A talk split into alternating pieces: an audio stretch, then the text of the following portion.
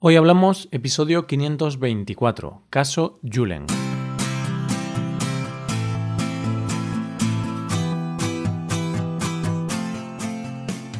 Bienvenido a Hoy Hablamos, el podcast para aprender español cada día.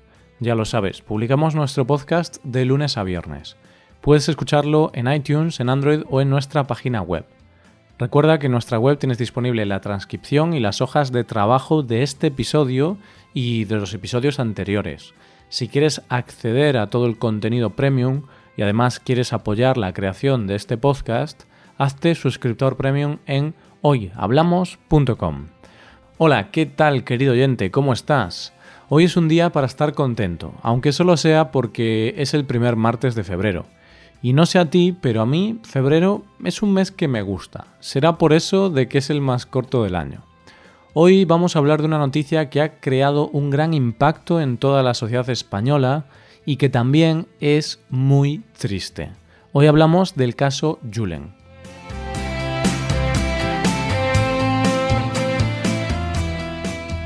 Hay noticias tan terribles que conmocionan al mundo entero o por lo menos que conmocionan a todo un país. Son esas noticias que tienen a todo un país pegado a la televisión, viviéndolo hora a hora, minuto a minuto, para saber cuál es el desenlace. Y si además ha implicado un niño pequeño, el seguimiento se multiplica por mil. En las últimas semanas, España ha tenido una de esas noticias. Es el conocido como el caso Julen. Hace unas semanas, un niño de dos años, Julen, se cayó a un pozo ilegal en una finca de Tolán, un pueblo de Málaga. Tras 13 días de lucha titánica por parte de los servicios de rescate por llegar hasta él, finalmente fue encontrado su cuerpo sin vida. Una noticia dura, terrible y difícil. Una noticia con la que es casi imposible no sentir tristeza. Sé que puede que estés pensando que ya te he contado el final de la historia y qué más te voy a contar. Pues bien, te voy a contar la historia, cómo pasó, cómo fue el rescate y cómo se vivió la noticia en España. Pero te voy a contar todo esto sin tenerte pendiente de cuál fue el final, oyente, sin jugar con tus sentimientos y esperanzas y sin especular sobre el desenlace. Y voy a hablar de esto porque durante las últimas semanas se ha hablado de esto en telediarios, prensa, tertulias. En toda España este ha sido el tema principal. Y como yo quiero que sepas cómo somos los españoles y qué pasa y de qué se habla en nuestro país, me veo obligado a hablar de esto. Aunque en realidad es un tema del que no me gusta hablar, porque al fin y al cabo es una terrible desgracia y las desgracias ocurren todos los días, lamentablemente son parte de la vida. Pero lo dicho, ha sido un tema muy comentado, así que vamos a ver cómo ha sido este triste caso. Antes de nada, y por si no lo sabes, oyente, un pozo es un agujero que se cava en la tierra a bastante profundidad con el fin de obtener agua subterránea. El pozo donde se cayó el pequeño medía 110 metros de profundidad y tan solo 25 centímetros de diámetro, es decir, de ancho.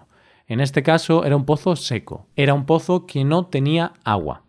El niño se encontraba con su familia en una finca y en un momento de despiste el pequeño se cae al pozo.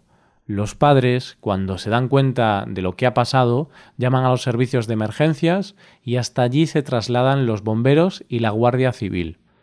En un primer momento todos podemos pensar que lo lógico hubiera sido que los bomberos bajaran por el agujero y rescataran al niño.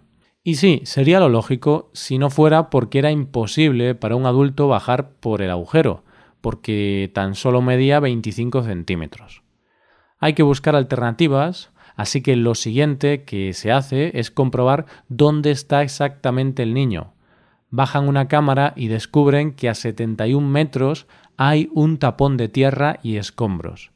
¿Esto qué quiere decir? Pues quiere decir que solo había dos opciones.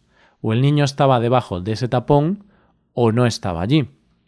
Toman muestras de ADN del agujero y descubren que sí, que Julen ha caído por allí. Así que lo siguiente es intentar sacar el tapón de arena, pero aunque lo intentaron de varias maneras, era imposible. La tierra era tan compacta que no podían sacarla. Y entonces, ¿cómo podían hacer para llegar al niño? Como te puedes imaginar, al lugar seguían llegando operativos para poder sacar al niño en el menor tiempo posible. Era un trabajo a contrarreloj. Se barajaron varias opciones y finalmente se decide que la mejor opción es hacer una perforación paralela al pozo en el que está Julen para luego unirlas a través de un túnel bajo tierra.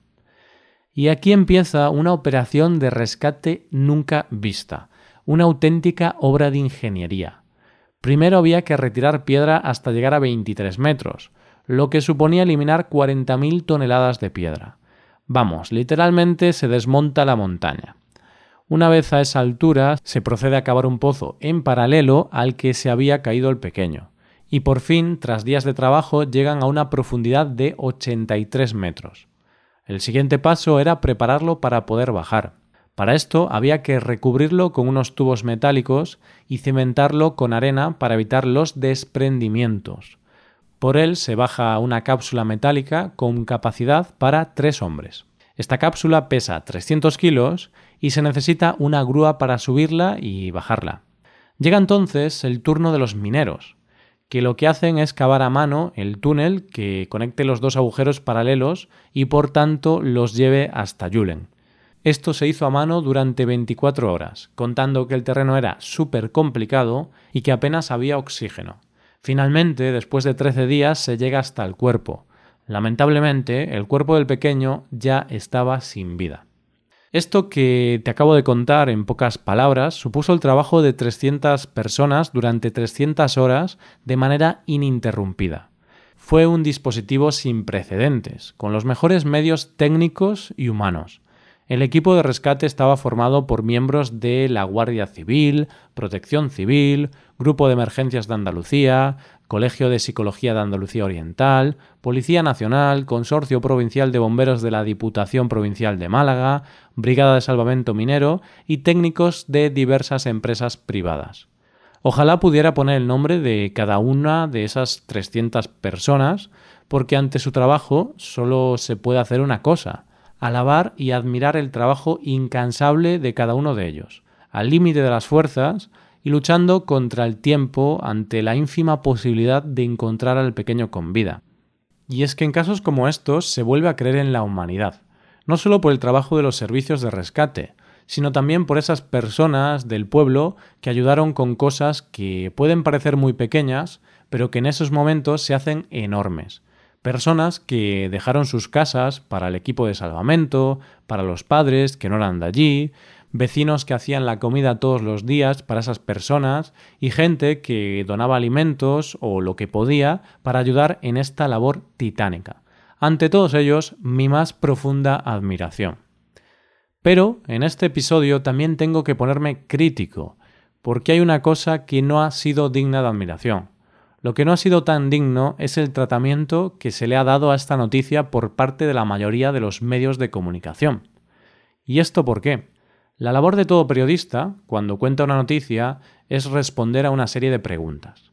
¿Quién, qué, dónde, cuándo, cómo y por qué? Responder a estas preguntas es informar. Todo lo que se cuente además de eso es sensacionalismo, es puro morbo. Para contar esto se necesitan unos cuantos minutos, no 24 horas durante los 13 días que duró la agonía. Pero claro, los medios, los miles de medios que fueron enviados para contar esta noticia, no vieron una simple noticia terrible. Vieron espectadores, vieron una historia que tenía todos los ingredientes para darles una gran audiencia. Un niño atrapado y operarios trabajando sin descanso en una batalla contra el reloj del hombre contra la naturaleza, cada imprevisto que surgía era más audiencia, cogieron la historia y la convirtieron en un reality show. Pusieras la cadena que pusieras, todo eran programas especiales, conexiones a cada minuto, búsquedas a la desesperada de unas declaraciones de los padres o de cualquier familiar del niño, especialistas especulando sobre la posibilidad de encontrarlo vivo o no, o cámaras enfocando al lugar del accidente 24 horas. Hay una línea muy fina entre informar y el reality show, muy fina. Y la mayoría de los medios de comunicación, con este caso, la han cruzado. De hecho, a los pocos días de conocerse la terrible tragedia, ya fueron muchas las voces críticas que comenzaron a denunciar la sobreinformación y la falta de respeto en el trato de la noticia. De hecho, el Consejo Audiovisual de Andalucía va a abrir una investigación para comprobar si se han vulnerado los derechos fundamentales de la familia del menor. Ningún periodista o casi ningún periodista se puso en la piel de esos familiares, que ante una situación tan terrible tuvieron que soportar cómo no podían dar un paso sin que hubiera un ejército de cámaras detrás de ellos. No podían desconectar ni una milésima de segundo, porque abrieran el medio que abrieran, estaban hablando de su agonía y de su propio hijo. Ningún periodista se puso en la piel de los miembros del equipo de rescate, que además de la propia presión de hacer su trabajo bien y de la manera más rápida posible, había que sumar la presión de todo un país pendiente de que llegaran a su objetivo. Te voy a poner un ejemplo de lo que hicieron los medios de comunicación, para que te hagas una idea, querido oyente. La tarde-noche, que ya se sabía que iban a llegar al pequeño, ciertos medios de comunicación hicieron programas especiales hasta la madrugada, con cámaras enfocando a donde estaban haciendo las labores de rescate. ¿Para informar? No para ser los primeros en mostrar cómo sacaban el cuerpo sin vida del pequeño. A tal grado llegó la cosa que en el momento en el que se sacó a la superficie el cuerpo del niño, los servicios de rescate tuvieron que apuntar con punteros láseres a las cámaras para evitar que esas imágenes fueran grabadas. Esas imágenes pertenecen a la familia y solo a ellos, porque ¿de verdad necesitábamos ver esas imágenes? ¿De verdad? La respuesta es no. No lo necesitábamos bajo ningún concepto. Eso no es información, es sensacionalismo. Los espectadores no somos tontos, no necesitamos que nos muestren a la familia destrozada para saber que está destrozada, no necesitamos ver a los operarios agotados para saber que están agotados. No necesitamos que nos recuerden a cada segundo que hay un niño desaparecido para que sepamos que hay un niño desaparecido. No necesitamos ver su cadáver para sentir una inmensa pena y dolor por el niño y su familia. Mm, no necesitamos nada de eso. Y no es solo eso, y es que lo que realmente necesitaba la familia de este niño era tranquilidad y respeto, cosas que desgraciadamente no han tenido. Hay una frase que dice que no le hagas a los demás lo que no quieras que te hagan a ti. Y quizá, además de todas las preguntas que se debe hacer un periodista, deberían empezar a preguntarse, ¿es esto necesario? ¿Dónde está el límite? Y por supuesto, si esto me hubiera pasado a mí, ¿cómo me gustaría que lo trataran los medios? Ojalá nunca más tengamos que vivir un caso como este, pero si lamentablemente tenemos que vivirlo, que todo lo que ha pasado nos sirva para reflexionar, para tratar las noticias de manera correcta, para ver que hay un límite que nunca se debe sobrepasar. Pero, querido oyente, permíteme que dude que esto pase porque no es la primera vez que ocurre. No es la primera vez que de un drama se hace un espectáculo. Y es que por algo hay una frase que dice, las malas noticias se venden mejor porque las buenas noticias no son noticia. Y esto es todo por hoy. Si te gusta este podcast y aprecias el trabajo diario que realizamos, te invitamos a que te hagas suscriptor premium. Los suscriptores premium pueden acceder a la transcripción y al PDF con ejercicios y explicaciones. Hazte suscriptor premium en hoyhablamos.com. Muchas gracias por escucharnos. Nos vemos en el episodio de mañana, donde hablaremos de expresiones en español. Pasa un buen día. Hasta mañana.